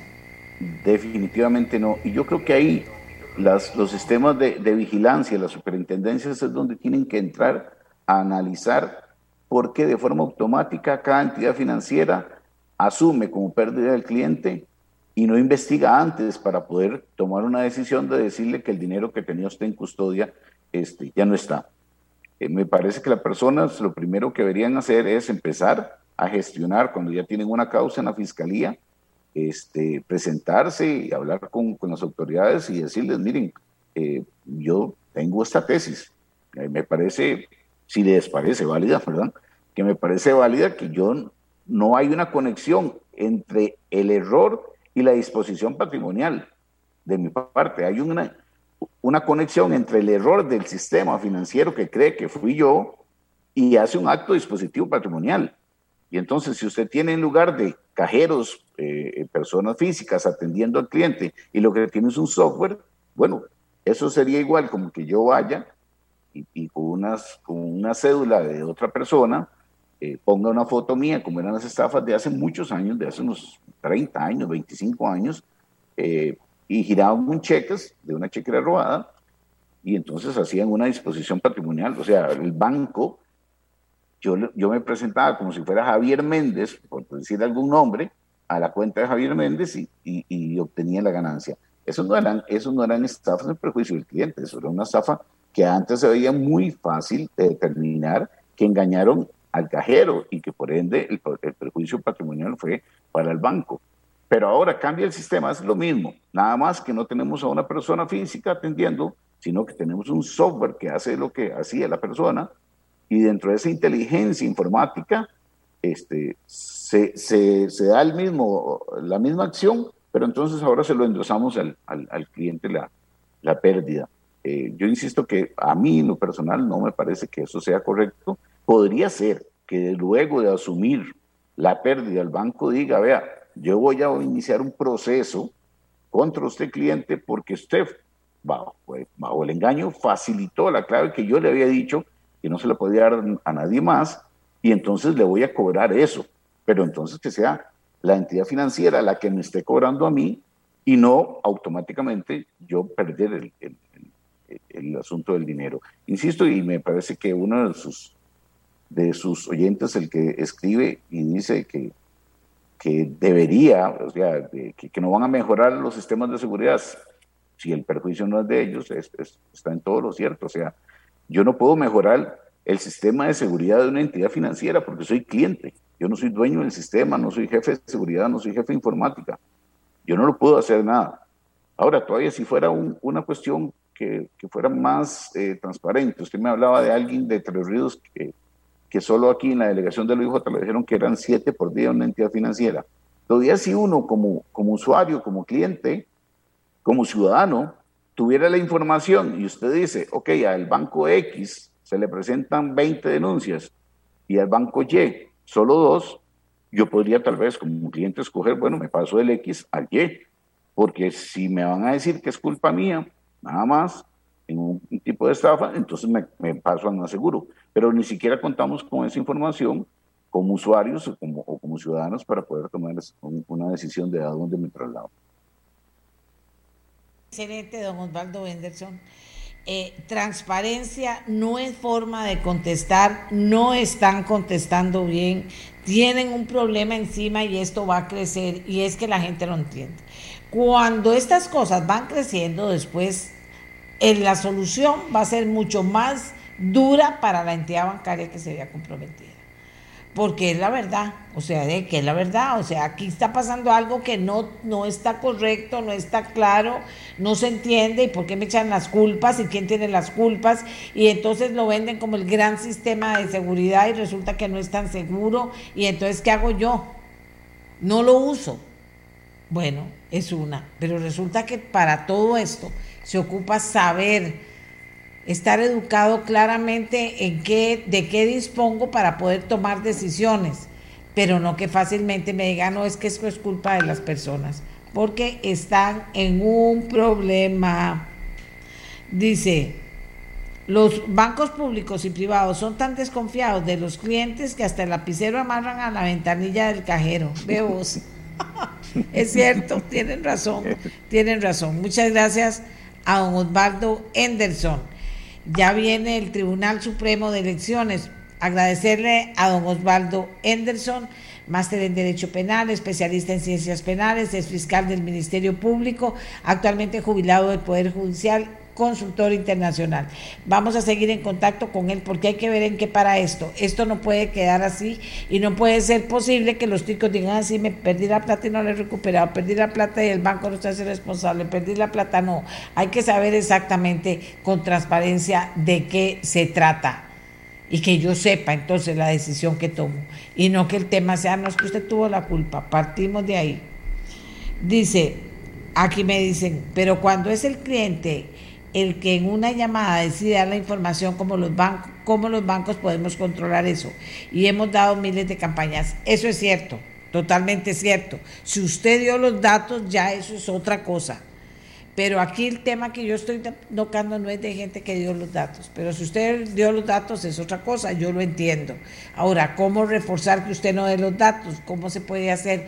En, en última instancia, lo que es importante es tener soluciones y no los números. Estoy investigando, vamos a ver si el OIJ nos da finalmente todas las denuncias que se han presentado en, en estos últimos meses con el tema SIMPE. Vamos a ver si me los da, pero se van a asustar ustedes de cuánta.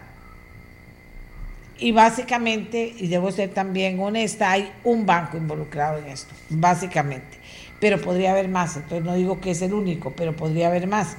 Pero sí creo que esto tenemos que que de que ver hasta dónde llegamos en aras de solucionar el tema y de que y de que usted también, si usted da su información, pues entonces asuma que usted la dio, porque hay miles de maneras, de campañas, de, de todo para decirle a usted, no dé esos datos, no los dé, no los dé, ya si los da, ya ese es otro cuento, pero no es eso de lo que yo estoy hablando, aunque agradezco mucho el, el eh, la explicación que nos dan, ¿verdad? O sea, cuando es el cliente que en una llamada decide dar la información, ¿cómo los bancos podemos controlar eso? Estoy de acuerdo, ahí no se puede. Si el cliente da la información, es responsabilidad del cliente. Pero hay muchos casos, muchísimos, en que esto no es así. Hacemos la pausa y venimos con el Tribunal Supremo de Elecciones a pocos días de que nos toque la enorme y hermosa obligación como ciudadanos de ir a votar.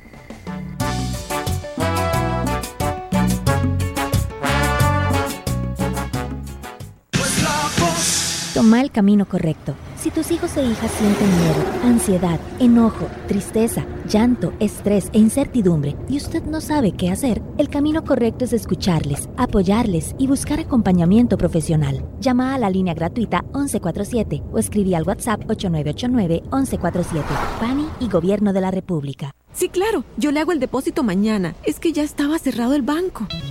Tranquila, el mini super de la esquina es un punto BP y eso es buen punto. Además, recuerde que también puede pagar sus tarjetas de crédito y sus préstamos del Banco Popular. Ingrese a www.bancopopular.fi.cr para conocer su punto BP más cercano. Banco Popular.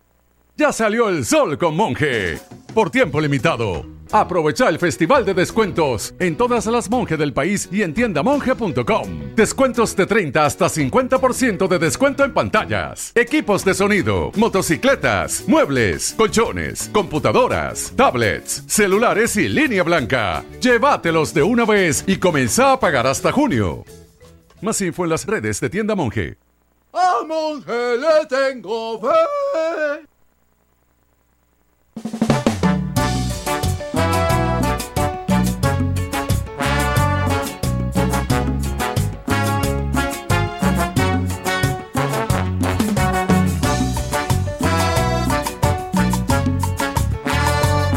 Siguen personas, siguen personas uniéndose al grupo de los preocupados. Qué montón de gente, de verdad.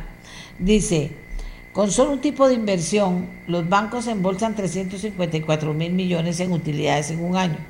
Pero si usted es defraudado porque su cuenta es hackeada, es usted el que debe correr con los gastos de una investigación para la que se toman al menos tres meses y generalmente no aceptan la responsabilidad.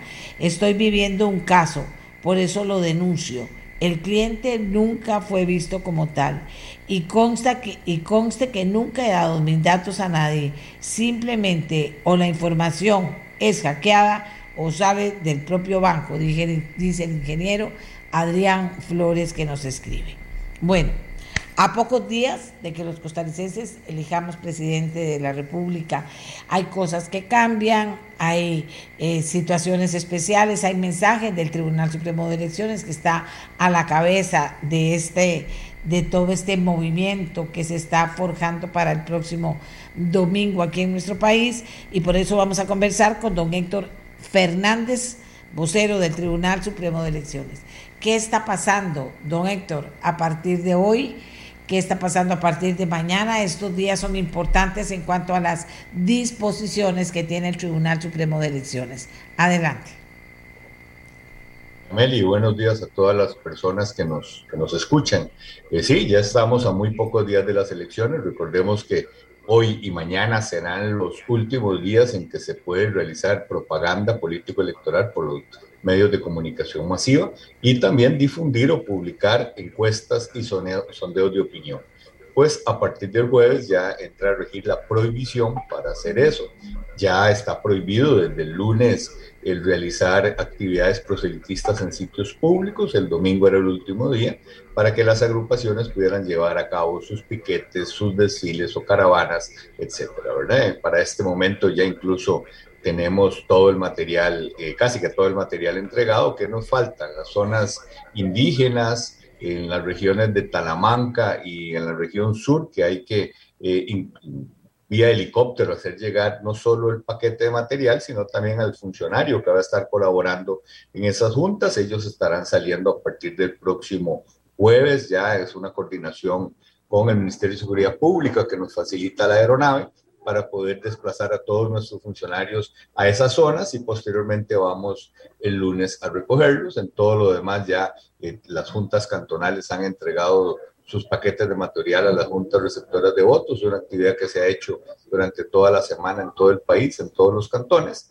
y pues nuestros asesores electorales también han estado coordinando lo propio para tener absolutamente todos los centros de votación, más de 2.100 centros de votación debidamente ya coordinados, listos para el domingo, pues a las 6 de la mañana, ojalá que todas las juntas ya estén debidamente abiertas, ¿verdad? Eso es lo que nos toca esta semana, afinar todos esos detalles para no tener inconvenientes el domingo, no andar en carreras abriendo ningún centro de votación.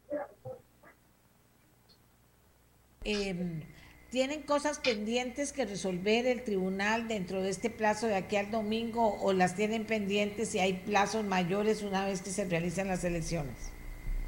Bueno, salvo que se haya presentado alguna gestión concreta que el tribunal deba, deba establecer de cara a lo que es la logística electoral, pues ya todo está debidamente establecido, ¿verdad? No hay ningún aspecto pendiente. Tal vez el único que sí le elevamos a conocimiento del tribunal, que me imagino que lo están viendo hoy, es la situación que nos informó el consulado de, Costa Rica en Shanghái, China. En esa ciudad el gobierno decretó una cuarentena, una prohibición completa y absoluta de estar, de, salir de las casas en virtud de un un incremento en los contagios por, por COVID y nos informa el consulado pues que eso les podría impedir abrir la junta el próximo domingo, ¿verdad? Porque allá las prohibiciones pues son muy estrictas y efectivamente en cuanto a las zonas restringidas nadie puede salir de su casa. Eso lo pusimos ayer en conocimiento del tribunal. Ya el paquete con material está en manos del consulado de Costa Rica ya, pero obviamente escapa totalmente a nuestras posibilidades escapa de nuestras manos y las del consulado. Eh, entiendo que es por 10 días que se dictaron esas restricciones en Shanghái y probablemente no se va a poder abrir esa junta receptora de votos. ¿Cuánta gente vota en el extranjero, don Héctor? Bueno, hay, hay empadronados más de 50 mil eh, costarricenses empadronados para votar fuera de nuestro país. En esta junta que le estaba hablando en Shanghái, son 46 personas, de las cuales le recomendamos al tribunal hacer una solicitud o tratar de comunicarnos con ellas para ver si hay algunos en otros lugares donde podamos hacer un traslado excepcional, como hicimos con el consulado de Moscú. Pero eso, digamos, es la última este, situación que se nos ha presentado, que por lo pronto tiene el tribunal que, resolver, pero probablemente hoy en la sesión de hoy lo van a, lo van a resolver. ¿Qué situación importante se le está prestando atención? Eh, como le digo, esa es, esa es la, más, la más importante en este momento. Ahorita lo que estamos es en una comunicación constante con todos nuestros asesores, con todos nuestros delegados que también están coordinando con las dos dirigencias de los partidos en contienda. Recordemos que a diferencia del 6 de febrero, que por razones de los lineamientos sanitarios no se podían los partidos no podían tener ni guías ni espacios en las afueras de los centros de votación. Para esta ocasión sí lo van a hacer. Es el Cuerpo Nacional de Delegados el que eh, regula, el que coordina con ellos cuál es el espacio que deben ocupar y todo lo atinente a guías. Entonces, en este momento lo que estamos es básicamente monitoreando que todo se mantenga eh, bien, que no se nos reporte ningún incidente que pueda dar al traste con que, eh, que se dificulte el, eh, la apertura de algún centro de votación, etcétera, ¿verdad? Pero por el momento no tenemos ningún tipo de situación más que la que le mencioné del consulado en Shanghái. Tenemos nosotros el, el, próximo domingo en todas partes, ¿cuántos centros de votación, don Héctor? Son alrededor de 2.150 centros de votación en todo el territorio nacional, ¿verdad? Este, más, en este momento teníamos 80 fuera del, del, del país, ¿verdad? 80 fuera del país. Bueno, eh, aquí, para ver, deme un momentito, vamos a ver, sí. Eh, ah, ya. Ok, entonces, eh, don Héctor, hay gente que está preguntando cosas que yo creo que ya ustedes ampliamente lo han señalado. Dice, vamos a ver, vamos a ver. Eh, pero supongo también que hay una página en el tribunal donde cualquier persona que quiera averiguar cualquier cosa que tenga que ver con el tema del domingo, cualquier cosa, ahí está muy amigable para podérsela dar, don Héctor. Así es, no solo a través de la página, yo les recomiendo, ya muchos lo han bajado, nosotros tenemos una aplicación que es gratis en cualquier dispositivo, sea teléfono de Android o de los de Apple, pueden bajarla, se llama Votante Informado del Tribunal Supremo de Elecciones, y ahí tienen una, una pestaña o la forma más sencilla de hacer cualquier consulta. Nos pueden enviar desde ahí fotografías, un mensaje por WhatsApp, sin perjuicio de que lo hagan por cualquiera de los medios que puede el tribunal. Recordemos que está habilitada la línea 800 elector para que también le podamos dar respuesta a cualquier persona por todos estos medios, incluyendo en esta aplicación que le mencioné, se puede incluso hasta poner denuncias. Sin embargo, lo que entra por los correos electrónicos a cualquiera de las dependencias del tribunal que están en nuestra página web, ¿verdad? www.tse.go.cr, ahí están los correos electrónicos de las diferentes dependencias, sea que entren por correo electrónico o por teléfono, pues le estamos dando atención, canalizando la consulta a la entidad competente, al despacho competente, ¿verdad? Pero tratamos de resolverla en la mayor a la mayor brevedad posible, incluyendo todo lo que es por redes sociales del tribunal, sea Instagram o Facebook, eh, Twitter, hay personal que está atento ahí a responder pronto cualquier consulta cualquier inquietud que nos llegue. ¿Cuáles, digamos, ¿cuáles son las consultas más comunes que reciben, don Héctor? Bueno, hay muchísimas relacionadas con inscripción electoral, es decir, gente que dice que, por ejemplo, ¿por qué no aparece votando en algún lugar o que quería cambiarse de lugar, ¿verdad? Se les explica, muchas personas todavía desconocen que aunque cumplieron 18 años antes de febrero, eh, si no solicitaron la cédula antes de octubre no van a poder estar en el padrón, igual si no hicieron el cambio de domicilio antes de octubre, ¿verdad? Nos consultan mucho eh, personas que, ahora sí quieren votar en la segunda ronda, ¿por qué no pueden votar en la segunda ronda? Bueno, hay que explicarles que es la misma elección, ¿verdad? Simplemente en febrero no hubo escogencia de la presidencia de la República por disposición constitucional y legal. Los dos más votados tienen que irse a dirimir ese, ese alto cargo ahora en, en abril, pero que es la misma elección, es decir, los mismos que podían votar en febrero son los que pueden votar en abril. Básicamente eh, hay muchas consultas en, ese sentido, ¿verdad? Y también pues tenemos bastantes denuncias, que eso es de, de, todos los días, de acuerdo a los temas que estén moviéndose en redes sociales o en los medios de comunicación. Eh, por eso me llama mucho la atención, porque no son poquitas, son muchas las personas que están eh, intercomunicadas con el tribunal pidiendo información. Pero eh, también es cierto que han hecho un gran esfuerzo porque todo esto se puede hacer virtualmente y sin mayores problemas. Entonces, así las cosas, esa seguridad suya, don Héctor, de que todo está bajo control, nos tiene que permear a todos, todo está bajo control. Bueno, gracias a Dios, como le digo, tenemos un equipo organizativo que es, eh, eh, tenemos ya la, la, la, seguridad, digámoslo así, la tranquilidad que en cada cantón, pues nuestros funcionarios, tanto delegados del tribunal, que esto es mi reconocimiento porque son ciudadanos que lo hacen de manera ad honorem voluntaria, como nuestros asesores electorales trabajan en equipo, eh, precisamente para tratar de dar los servicios que requieran tanto la ciudadanía como los partidos políticos. Y como le digo, estamos en un monitoreo constante. De hecho, tenemos una comisión interinstitucional que también está enlazada, donde hay una gran cantidad de entidades, aparte del Tribunal, Fuerza Pública, Cruz Roja, Bomberos, el ICE, eh, Correos de Costa Rica y por ahí tenemos también a la IA, etcétera, ¿verdad? Para tratar de solucionar cualquier evento que nos puedan dar desde en alguna escuela que hayan cortado el agua o la luz para ver cómo lo restablecemos, ¿verdad? Hasta cualquier incidente que requiera la atención médica o de la policía. Entonces estamos prestos, atentos a tratar de, de solucionar cualquier, cualquier inconveniente que se pueda estar presentando en esos días, porque nuestra misión, nuestro objetivo fundamental es que todas las más de 6.700 eh, juntas que tienen que abrir en territorio nacional lo hagan sin ningún contratiempo. Una hora aproximada de cuando se conozcan los resultados, ¿no, Héctor, en esta oportunidad? Sí, ya el tribunal estableció que a las 8 de la noche va a abrir la sesión solemne donde hará conocer los primeros resultados, que esperemos que sea un porcentaje importante, amplio, debido a que es solo una elección la que tienen en sus manos los miembros de mesa para hacer el escrutinio provisional y que este, eso se puede estar eh, sabiendo ya, eh, cerrando las mesas, esperaríamos siete, siete y media de la noche, ya la mayoría de las mesas estén cerrando y ojalá nos puedan mandar el mensaje y tener ya para las ocho pues un porcentaje importante de datos de las mesas de votación.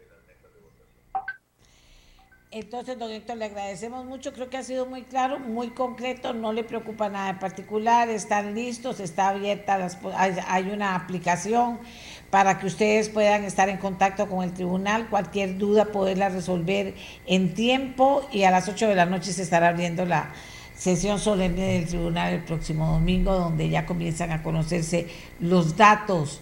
El próximo domingo elegimos presidente de Costa Rica. Muchísimas gracias a don Héctor Fernández, vocero del Tribunal Supremo de Elecciones. Amigas y amigos, y comienza, gracias don Héctor, comenzábamos el programa eh, hablando de Ucrania y de lo que estaba pasando en ese lugar del mundo. Y me parece que es importante retomarlo ahora que estamos eh, cerrando. ¿Por qué? Porque son buenas noticias, porque son buenas noticias. Eh, vamos a ver, aquí tengo el detalle. Aquí. Negociador ucraniano dice que es posible una reunión entre Zelensky y Putin. Las conversaciones mantenidas hoy en Turquía para resolver el conflicto entre Rusia y Ucrania han tenido suficientes avances como para permitir una reunión entre el presidente de Ucrania, Volodymyr Zelensky, y su homólogo ruso, Vladimir Putin. Así lo dijo el principal negociador ucraniano. Rusia, por su parte, anunció que reduce de manera radical la actividad militar cerca de Kiev y de Chernigov en Ucrania.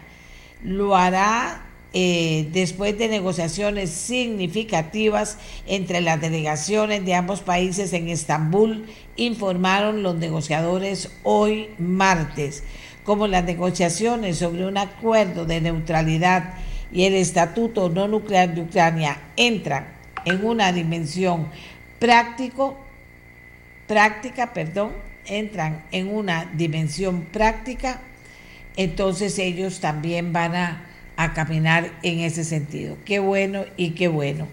Dice, Países Bajos expulsará a 17 diplomáticos rusos que actuaban como oficiales de inteligencia, dijo el Ministerio de Relaciones neerlandés. Hoy martes fue convocado el embajador de Rusia en el Ministerio de Relaciones Exteriores y se le informó de la expulsión, dijo el ministerio con sede en La Haya.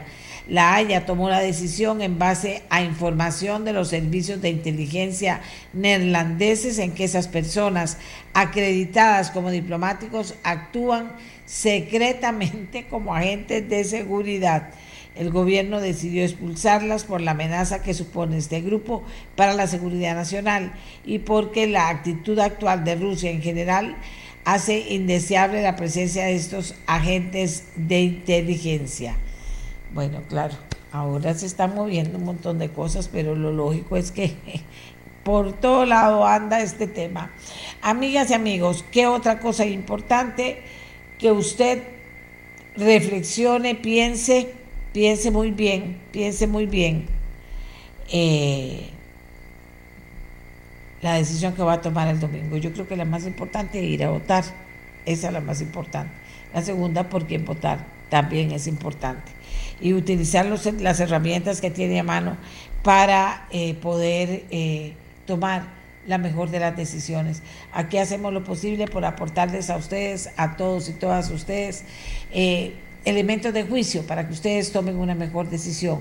Eso es nuestro trabajo, el que pretendemos hacer de la mejor manera posible, pero usted tiene una manera muy inteligente de hacerlo y le presta atención y lo puede lograr.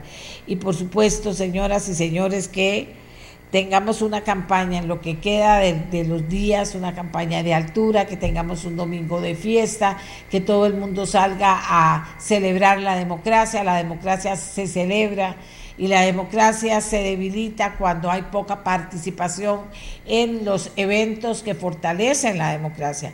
Y sin duda alguna, elegir presidente es uno de eh, es uno de esos de esos momentos que quizás el más importante. Entonces fortalezcamos la democracia, que sea una fiesta, que no se presenten problemas, que no haya no, que subamos el nivel a la conversación, a la discusión, por qué voy a votar por tal, y voy a votar por tal por esto, porque yo creo en esto que va a ser, y creo en esto otro que va a ser, yo no voy a votar por otro porque creo que no va a ser esto que yo quiero. O sea, esa discusión se puede dar en esos niveles y más altos todavía. Y por eso es que nosotros cumplimos con eso, con decírselos a ustedes, no caigan en la trampa, no estamos para odiarnos en este momento en este país. Estamos para construir y solo se construye cuando podemos actuar de esa manera. Fíjense ustedes que el próximo lunes tendremos un presidente electo y que el próximo primero de mayo tendremos un nuevo presidente ejerciendo el poder en Costa Rica. Y tendremos que estar a, favor de ese presidente apoyando las cosas importantes que haga, criticando constructivamente las que no queremos que haga o las que no no, no estamos de acuerdo con que se hagan, valorando por qué, para que sea una, siempre una conversación de altura y constructiva. En fin, ¿qué les digo? Que tenemos que ser un pueblo que ponga de manifiesto su educación, su educación ciudadana y no caer en la trampa de los que quieren que, que este país eh, la gente no vaya a votar, a la gente no le importe lo que está pasando, diga que aquí es lo mismo y que los políticos, por Dios, tengan la sabiduría de escuchar al pueblo. Vuelvo a decir, lo dije al principio del programa. ¿Cómo es posible que Liberación Nacional, que está en este momento en la, en la parte final, que sea porque la fracción de liberación no cumplió con su responsabilidad de tener a la gente ayer ahí, que no se pudo finalmente tomar, a, tomar una decisión, que no es cualquier decisión ¿verdad? Que no es cualquier decisión, es una decisión con la que los costarricenses están de acuerdo. Ayer el plenario legislativo debía comenzar la discusión por el fondo y eventual aprobación en segundo debate del proyecto de ley que busca limitar la reelección indefinida de alcaldes, vicealcaldes y otras autoridades municipales. La sesión no se pudo realizar por la falta del quórum, faltó una persona para que hubiera quórum. Solo 37 diputados estaban presentes. La bancada con más ausencias reportadas fue la del partido Liberación Nacional. Qué feo, porque Liberación Nacional dice, aquí estamos, Costa Rica, cumpliendo. Los diputados cumpliendo lo que tenemos que hacer. Y en este momento cumpliendo con algo que la, la voluntad popular se ha expresado en gran cantidad y con muchos argumentos. El tema de la reelección indefinida de alcaldes, vicealcaldes y otras autoridades, amigas y amigos, esto no lo entiende uno. Sepan ir al, al, pueblo, que los, que los políticos sepan que están para servir al pueblo. Y yo creo que efectivamente esta campaña electoral nos ha dado muchas enseñanzas y nos ha, y nos ha mostrado que hay cosas que hay que ir cambiando pero de la mejor manera posible, con buena letra, con muy buena letra, para que nuestro país pueda eh, seguir siendo lo que es una luz en el mundo. Pero hay que fortalecer y revisar muchas de las cosas que pasan. Nos vamos, Costa Rica, nos vamos hasta mañana. Tenemos algo especial para ustedes mañana también. Que tengan todos y todas un lindo día. Este programa fue una producción de Radio Monumental.